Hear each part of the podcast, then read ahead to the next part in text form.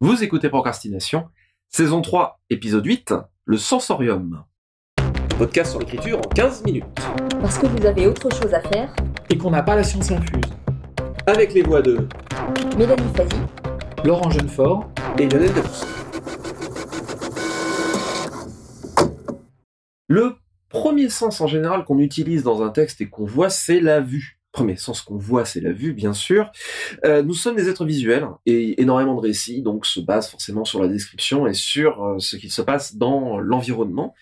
Mais comme euh, dit fréquemment Jean-Claude Duniac, que je l'ai fréquemment entendu dire, et il a bien raison dans les ateliers qu'on partage, il parle des textes qui malheureusement ne goûtent ou ne sentent rien.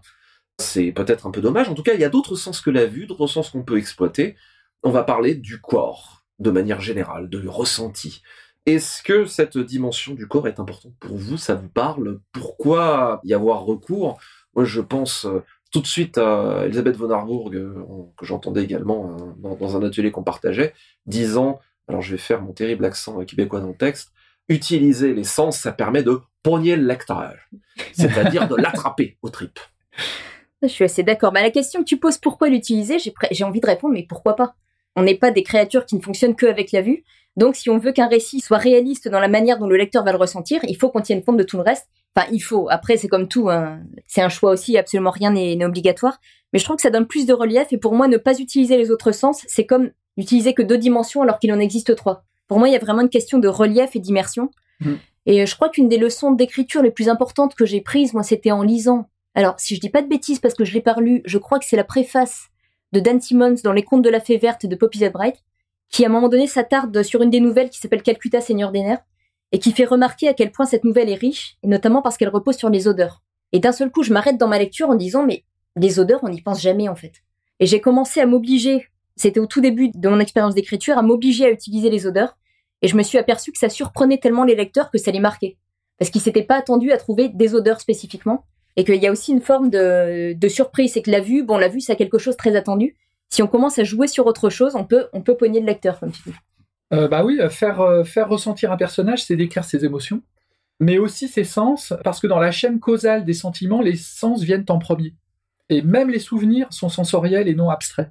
La Madeleine de Proust, par exemple, Mm. c'est une forme, une texture tactile et un goût. C'est-à-dire qu'il y a trois sens dans un mot, en fait. Ça fait intervenir au, au minimum trois sens. Je suis tout à fait d'accord avec Mm. toi, euh, Mélanie, quand tu retires des sens, bah, ça appauvrit la pensée aussi par cette chaîne causale. Il y a une manière, je trouve, de renforcer le, même en tant qu'écrivain, quand on se place dans une situation, si on ne fait que la voir, je trouve qu'on y est moins impliqué quelque part que si on est en train de réfléchir, ok, quels sont les bruits, quelles sont les odeurs, quels sont les goûts. Après, euh, je m'éloigne peut-être un petit peu, mais il y a moyen de jouer à différents niveaux. C'est soit ça renforce l'immersion, soit on peut aussi jouer sur des contrastes. Si euh, on voit quelque chose qui, euh, je sais pas, si ce que nous donne la vue est quelque chose de très calme, très serein, mais que par exemple on entend des bruits inquiétants. J'ai un exemple qui me vient, c'est presque hors sujet parce qu'on est dans le jeu vidéo qui n'a pas du tout le même langage que l'écriture. Mais euh, moi, je suis une grande fan des jeux vidéo Silent Hill. Et je pense que toute personne qui a joué à cette série se rappellera le début du deuxième jeu, où le personnage passe un quart d'heure à courir dans la brume, il ne se passe rien. On pourrait se dire, c'est très chiant, un personnage qui court dans la brume pendant un quart d'heure. Et en fait, tout le monde s'en souvient comme d'un passage terrifiant, parce que pendant que ce personnage court dans la brume et qu'il ne se passe rien, on entend des bruits au loin qui sont étranges. Ils sont décalés, ils sont, on sait pas. On s'attend à ce que quelque chose nous saute à la figure simplement à cause des bruits et tout joue sur le contraste entre ce qu'on voit, ce qu'on est en train de vivre et ce qu'on suppose qui peut arriver par les bruits. Et je trouve que ce contraste est extrêmement riche et c'est quelque chose qu'on peut appliquer aussi en écriture. Mais euh, complètement, c'est le vieux truc de l'horreur qui dit que, euh, en fait, par exemple, le premier Alien euh, fonctionne tellement bien parce qu'on ne voit jamais la créature. Et c'est le vieux truc, hein, représenter, c'est tuer. C'est donner une forme aux choses, c'est tuer leur pouvoir d'évocation. Si euh, on entend frapper à la porte euh, terriblement, on se demande ce qui va se passer derrière. Le bruit est évocateur, mais c'est à partir du moment où on ouvre la porte et qu'on se rend compte que c'est juste notre voisin sous, l'aspect d'horreur est à peu près entièrement perdu. Enfin, ça dépend du voisin, mais euh, la vue est un sens à distance, qui est le sens par lequel on décode le plus le monde en fait. Alors que les autres sens sont euh, des sens beaucoup qui court-circuitent le cortex visuel et tout ce qui est notre capacité à nous représenter les choses. C'est pour ça que le- l'expression d'Elisabeth m'avait marqué. Pogner, c'est vraiment prendre au trip. Quelque part, c'est une forme à la fois authentique et puissante de faire du show don't. On donne à imaginer, c'est beaucoup plus viscéral de parler euh, de la sueur qui coule dans le cou, du souffle chaud sur la nuque, que de dire euh, Bob était euh, terrifié parce qu'il y avait un alien dans le vaisseau. On ne sait pas, on ressent juste et on est véritablement agrippé dans le véhicule du récit qu'est le personnage. Puis ça, ça, peut beaucoup jouer sur les ambiances et je pense notamment c'est là que les odeurs peuvent être intéressantes parce qu'une odeur peut transmettre quelque chose sur. Euh, on peut avoir des odeurs qui sont extrêmement étouffantes, qui sont âcres, qui sont euh, qui transmettent quelque chose de très agressif, même quand le visuel ne nous le transmet pas. Et les odeurs c'est vraiment le sens. le goût après c'est plus spécifique parce que tout dépend du récit. Je m'en étais beaucoup servi dans une nouvelle qui s'appelait Mémoire des herbes aromatiques qui se passait dans un restaurant. Et je me souviens que le lecteur avait été surpris par ça en disant mais d'habitude on n'utilise pas les goûts donc on a l'impression de sentir les odeurs et les goûts et du coup ça ça nous happe dans le texte. On n'a pas tellement ce réflexe et c'est d'autant plus intéressant d'utiliser. Oui, puis c'est là que aussi euh, le talent de l'écrivain s'exprime aussi.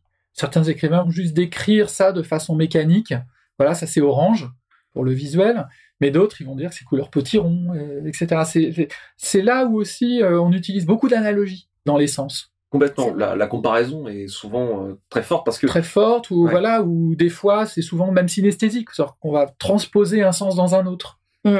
C'est intéressant que tu parles de synesthésie. Par exemple, moi je sais que euh, je suis un peu moins odeur et goût, mais très euh, tactile et, presque viscéral parce que mon âme la vie, en tout cas c'est mon, mon expérience, toute émotion se traduit par une conséquence physique on la sent dans le corps. C'est pas juste quelque chose d'entièrement euh, dissocié du charnel.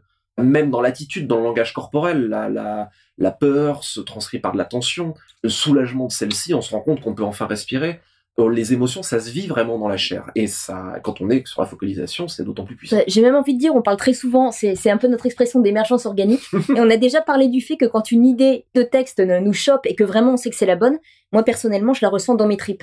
C'est une sensation complètement physique et souvent, ça va être beaucoup plus parlant, effectivement, pour le lecteur. Alors, si on réussit à faire appel à quelque chose qui lui parle, effectivement, que de dire euh, simplement, oh, j'ai une idée, euh, tiens, cette idée est géniale, de dire, mais j'ai un truc dans mes tripes qui se servent un hmm.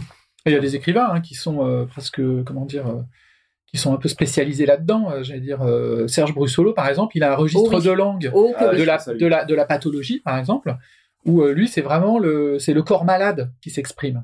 Et du coup, c'est assez c'est frappant de voir que ça contamine l'univers. Il décrit des univers malades aussi. Et c'est il y a, une impression d'oppression extrêmement forte qui m'en reste des années après l'avoir lu, justement par ça. Parce que c'est très organique. Il utilise des, des images euh, qui relèvent toujours de l'organique, y compris pour des choses minérales ou des choses euh, voilà. Et il y a ça donne un effet presque animiste à ces textes. Hein, D'ailleurs, c'est assez marrant.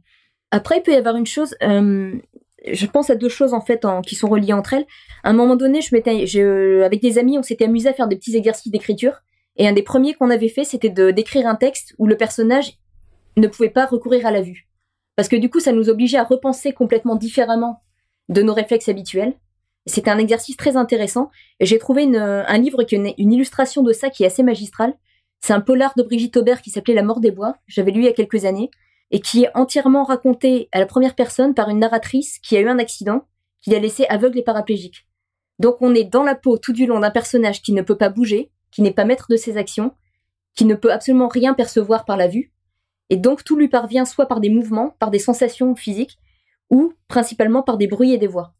Et ce personnage va être à la fois témoin d'un meurtre et va résoudre l'énigme, tout en ayant toutes ses restrictions dans la narration.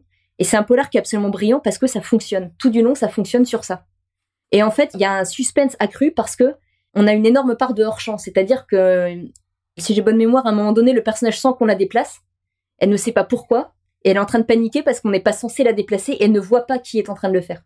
Donc on a un élément de suspense extrêmement fort qui repose sur cette espèce d'inversion de, des situations habituelles. Et c'est quelque chose, ce suspense-là, même sur un personnage voyant. On peut utiliser ces techniques-là justement de manière forte euh, et les importer. Plus ponctuellement, en tout cas. Ouais, plus ponctuellement, tout à fait. Alors, comment on fait? Ah, comment on fait? Ben, on réfléchit déjà. Ouais, moi j'ai noté y penser. Ben, c'est se poser la question, bêtement, c'est on a ce réflexe qui est la vue, et de temps en temps de s'arrêter. C'est ce que je disais au départ quand j'ai appris à écrire et que je me suis forcée à, rajouter des choses. C'est bon, la vue c'est une chose, mais qu'est-ce que je peux ajouter à ça? Et essayer de vraiment de se projeter dans la situation et d'imaginer ce qu'on peut entendre, ressentir, voir. Pas voir non plus, justement. Mm. Non, bah, pareil. Hein. Puis, euh, j'allais dire, naturellement, euh, les informations sensorielles, elles prennent leur sens dans leur traitement, c'est-à-dire les relations entre elles déjà, et puis euh, les conséquences sur la psyché des personnages, mm. parce que ça passe par des personnages. Oui. Sauf si on décide de décrire de façon justement impersonnelle ce qui se passe.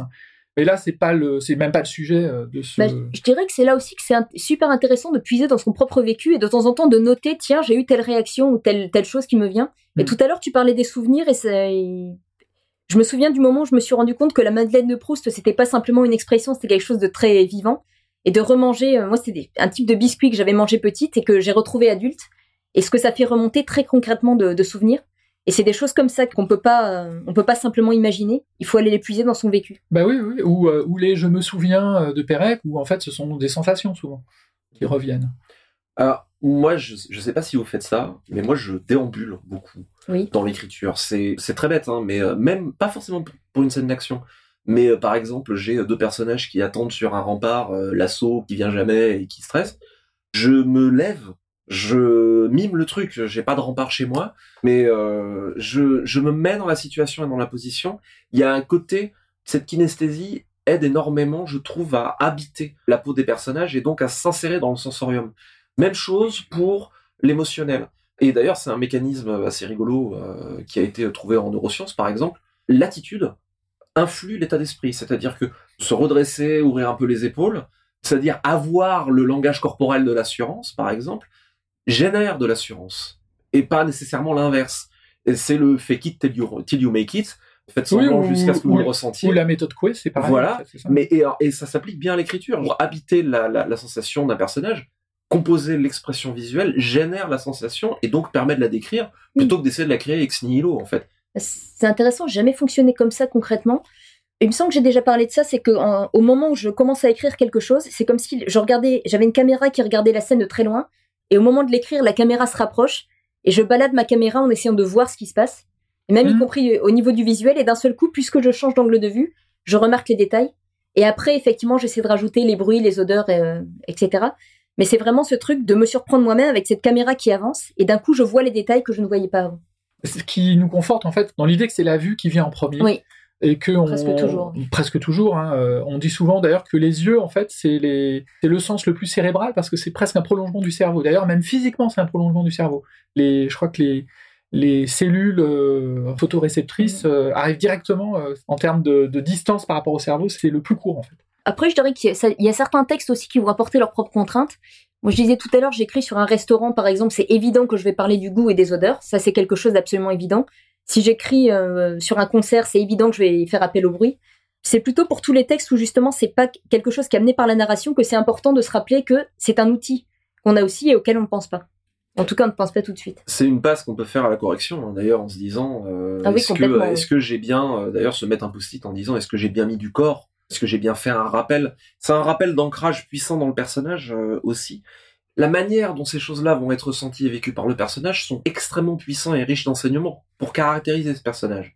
Comment est-ce que quelqu'un euh, réagit à la peur? On peut avoir par exemple quelqu'un qui fait le gros bras, il peut ressentir euh, les entrailles qui se serrent et en même temps bomber le torse.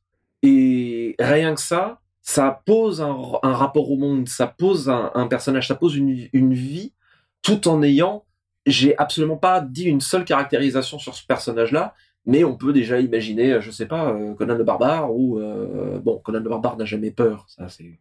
Mais bon, ça. Non, mais en tout cas, il faut au le faire. Voilà, il faut le faire, j'allais dire, à, à bon escient, euh, au bon moment, en fait, parce que Ah oui, finalement, si Conan il, en- il est occupé à son activité euh, naturelle, qui est de trancher des têtes, par exemple, en même temps, il va pas entendre le cuicui des petits oiseaux. Il faut que ce soit euh, dans des périodes où le personnage peut le faire, en fait. Mm, tout à fait. Par contre, il va entendre, euh, voilà, les cris des ennemis, euh, les lamentations des femmes et euh, Les lamentations des femmes, bien sûr. la citation hein, du film pour ceux qui n'ont pas suivi le, le Non, on n'est pas misogyne du tout. Hein. Ça n'a rien à voir. Conan, what is best in life? To crush your enemies, see them driven before you, and to hear the lamentation of your women. Petite citation pour terminer, alors impossible de ne pas rendre hommage à Helen Keller qui dans Sourde, muette, aveugle dit « Vous ne pouvez toucher les nuages, mais vous sentez la pluie et vous savez quelle est, après un jour de chaleur, son action bienfaisante sur les fleurs et la terre altérée. L'amour non plus, vous ne sauriez le toucher, mais vous sentez de quel charme il pénètre les choses. » C'était Procrastination, merci de nous avoir suivis.